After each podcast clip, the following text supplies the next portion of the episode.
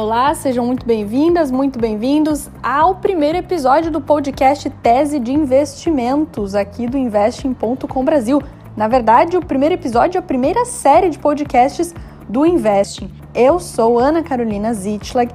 Isso não é um espirro, isso é o meu sobrenome e talvez até o final dessa série você aprenda a pronunciá-lo ou também não, porque eu levei algum tempo aí quando eu era criança para fazer isso. Isso também não vem ao caso, né? Então, antes que você enjoe do som da minha voz, que você enjoe das minhas piadinhas, vamos ao que interessa. Hoje a gente vai conversar sobre Enjoei, o brechó online de roupas que está fazendo sucesso aqui no Brasil, mas que também tem muitas controvérsias entre os analistas e os investidores.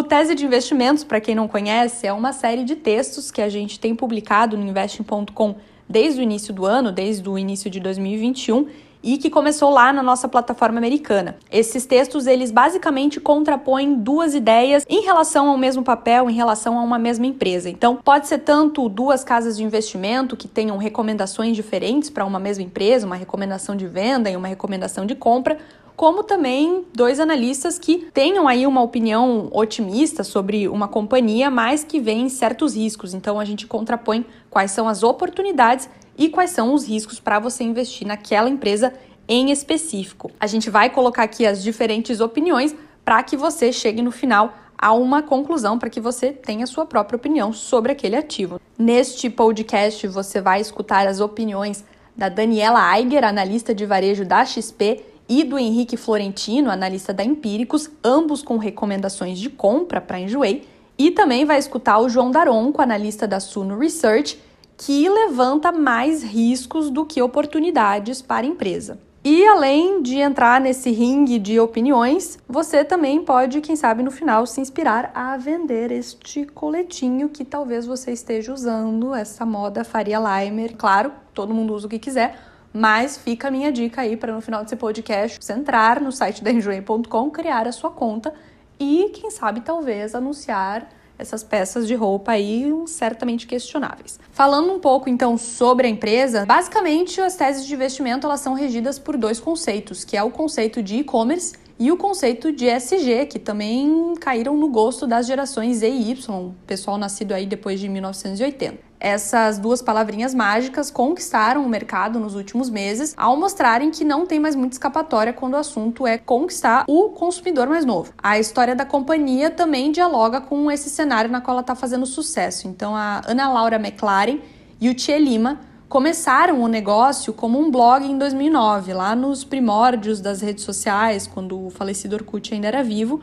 E nesse blog eles vendiam as próprias roupas usadas e as roupas dos amigos também levantando alguns debates sobre economia circular, sustentabilidade e todos esses outros conceitos. Aí esse blog unido à experiência prévia do Tia Lima com e-commerce, que ele trabalhou na Submarino antes mesmo dela ser incorporada pela B2W, acabou tornando esse conceito numa loja virtual em 2012. Em novembro de 2020, a Enjoei estreou na Bolsa Brasileira com uma oferta inicial que movimentou ali mais ou menos 1,1 bilhão de reais. No primeiro trimestre de 2021, a Enjoei.com faturou 172 milhões de reais em volume de vendas geral, o GMV, uma alta de 104% na base anual, com 202 mil novos compradores. Hoje a plataforma oferece desde roupas, acessórios de moda, até itens de decoração, móveis, eletrônicos. Eu vi um iPod para vender, quase comprei, mas aí pensei quem é que baixa música em 2021. E tudo isso são produtos usados que são ofertados por estoques de terceiros, então um formato exclusivamente 3P. Com isso, os produtos comercializados dentro do site vêm de vendedores de todo o país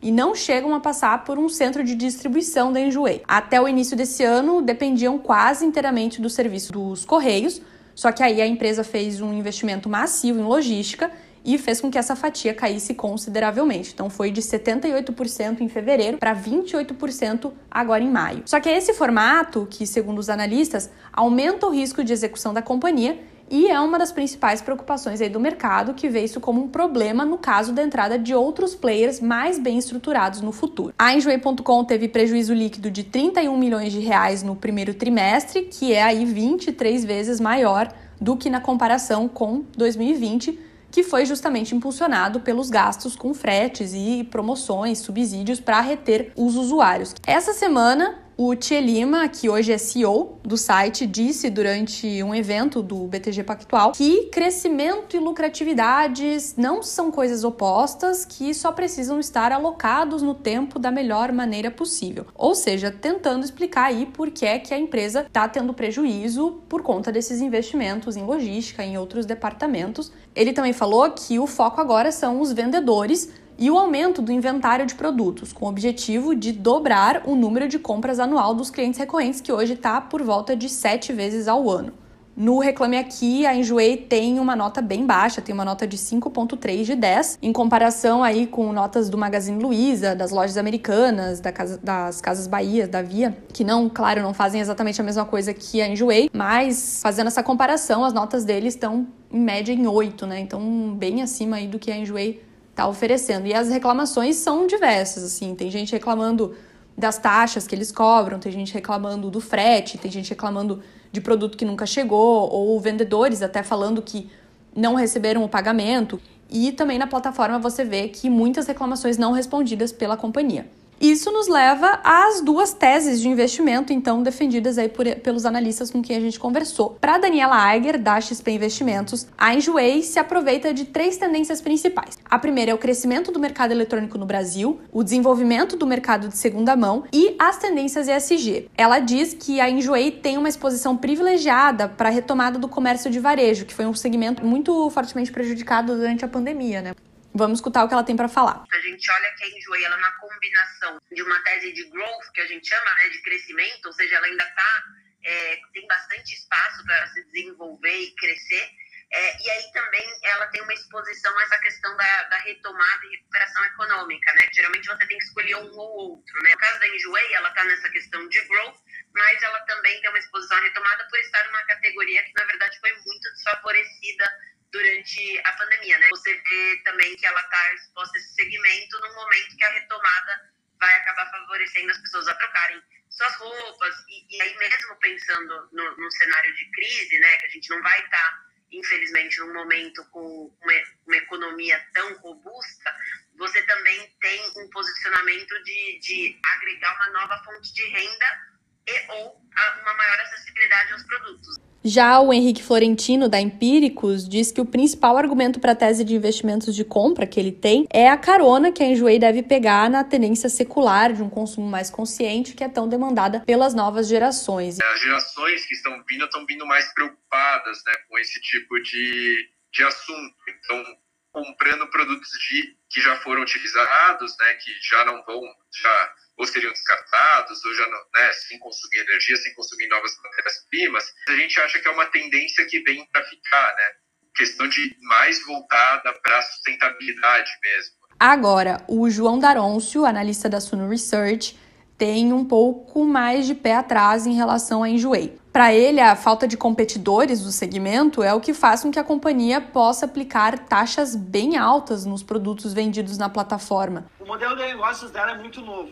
Então, um brechó online é algo bem recente e é algo que tem que se provar ainda, tá? Por ser muito recente, não existem tantos competidores. Uh, e é por isso que a companhia ela consegue aplicar essa, essa, essa alta taxa que ela aplica nos seus clientes, tá? Isso pode atrair mais competidores, isso pode abrir mercado para outros players entrar, uh, tanto internacionais, a gente pode ver um Facebook é, entrando nesse, nesse ramo de brechó. Você pode ter uma Amazon da vida, até competidores mais locais, tá? O que prende um usuário a um site e não a outro? É nada. Então, ele pode publicar nas duas, qual vender melhor para ele, tá? Isso acaba tendo barreira de entrada muito baixa. É, qualquer player que quiser entrar, ele consegue entrar facilmente. É um modelo copiável, então isso me deixa bastante inseguro quanto à companhia. Bom, e aí, tomou alguma decisão em relação aos papéis da Enjoei? Ou também tomou alguma decisão em relação ao que você vai fazer com as coisas que estão paradas no seu armário? Independentemente, esse podcast aqui ele existe num formato de texto lá na nossa plataforma, então pode ir lá conferir tudo que os analistas falaram. Espero que vocês tenham gostado desta nossa estreia e fiquem por dentro de tudo que a gente vai publicar. Até a próxima!